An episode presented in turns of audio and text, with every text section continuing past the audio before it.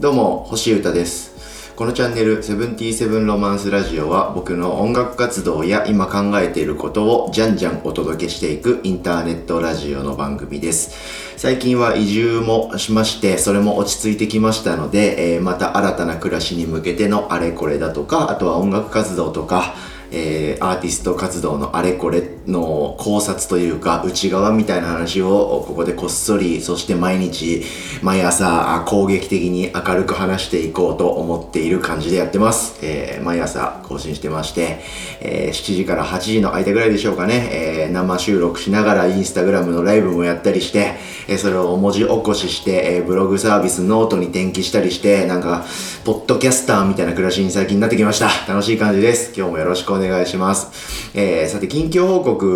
というか告知事をいくつかさせていただきたくまずはですね、えー今日、11月11日の夜8時からですね、えー僕が YouTube でやっている生配信のラジオ番組、お前またラジオの話すんのかよっていう話ですけど、はい、そうです。えー姿が見える、まあトーク番組ですね。生配信のトーク番組、えーボブスレーラジオっていうのをやってるんですけど、はい、それに、えダルジャブステップクラブで一緒にバンドをやっているドラムのごっちゃん、ドラマーの後藤がですね、初登場でゲストで来てくれまして、はい、あとはレギュラーゲストということで、え毎度僕と一緒におしゃべりしてくれている、ベーシストの宇治、宇治えくん、ロン毛メガネのイケメンですね、あいつ。はい、えが出てくれて、3人で、えーワイワイ喋ろうという感じで思っております。はい、生配信でアーカイブも残すんですけど、僕のその YouTube ラジオはですね、コメントをリアルタイムで拾いながら、えートークが進んでいくというスタイルでやっておりますので、でぜひぜひ、えーリアタイ視聴お気軽コメント参加ということで、えーアグレッシブな感じでご参加いただけたらすごく嬉しいです。はい、今日の8時から YouTube の僕のセブンティセブンロマンス星歌オズニャックチャンネルっていうのがあるんですけど、はい、そこで生配信しますので、どうぞチェックよろしくお願いします。はい。あともう一個がですね、初出しの情報です。ここで出していいのかわかんないですけど、まあいいや。えー11月29日の今月最後の日曜日かなはい。にですね、僕がやってるソロのウォズニャックの生配信ライブが決まりまして、えー発表されてるらしいです。はい。えーというのも、あの精査国際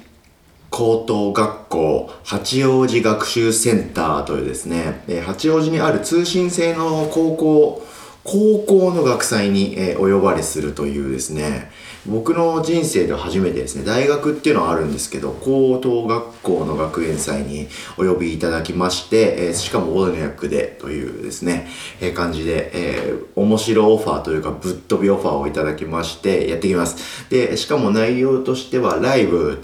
だけじゃなくてトークもしてくれということで、まあ多分生徒さんに向けて、えーこう、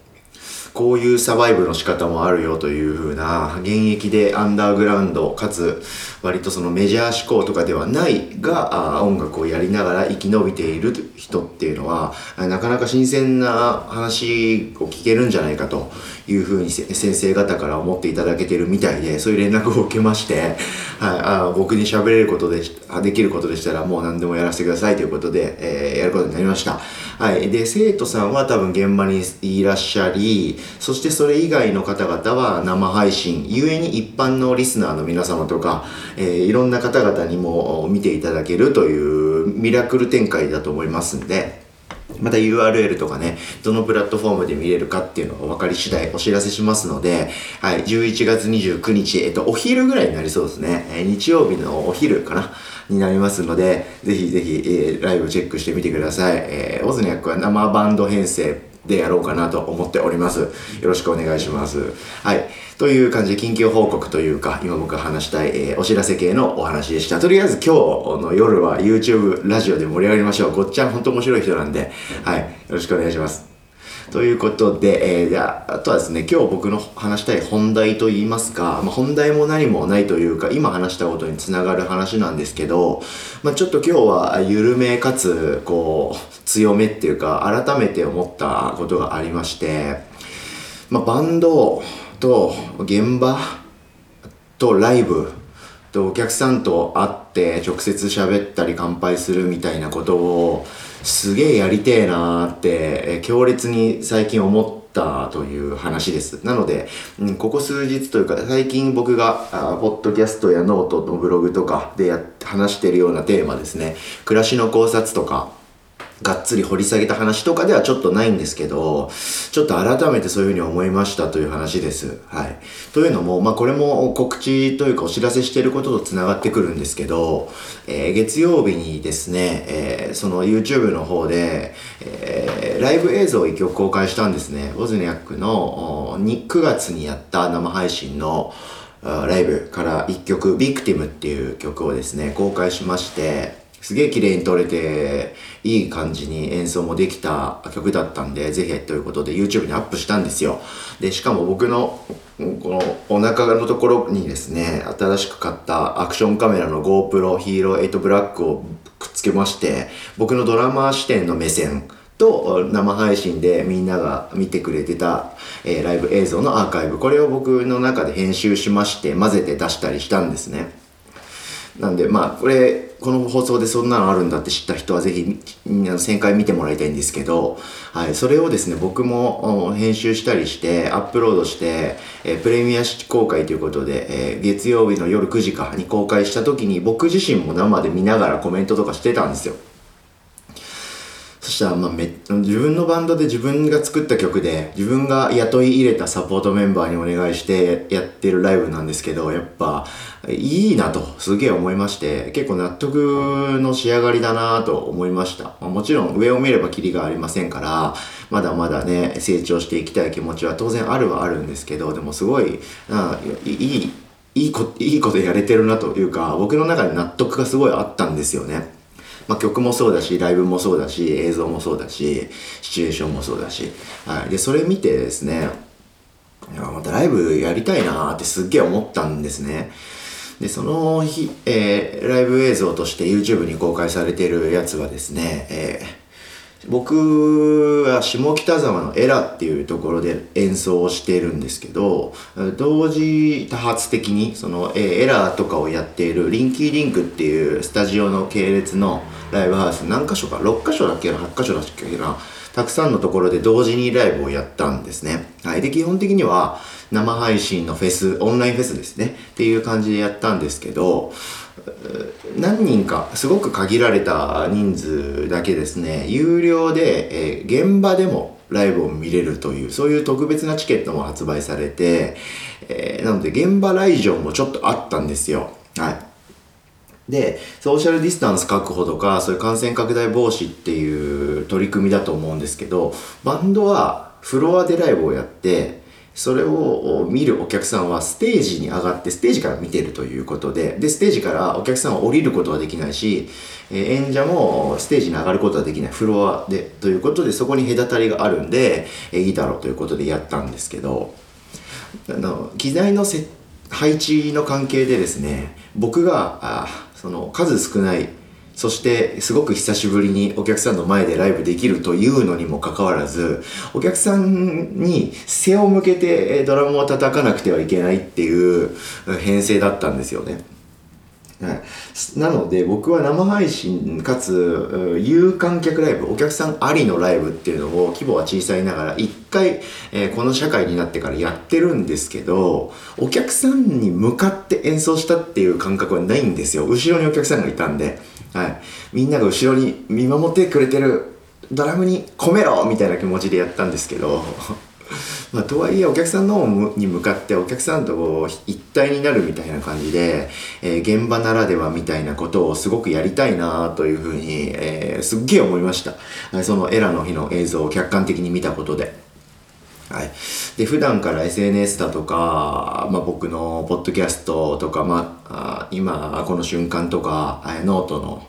ブログとかいろんなことで僕の活動チェックしててるくれてる方って、えー、広く浅く不特定多数みたいな方向性じゃないんですね。はい、どっちかっていうと、はい、どっちかっていうと僕は小さい居酒屋みたいなノリでやってる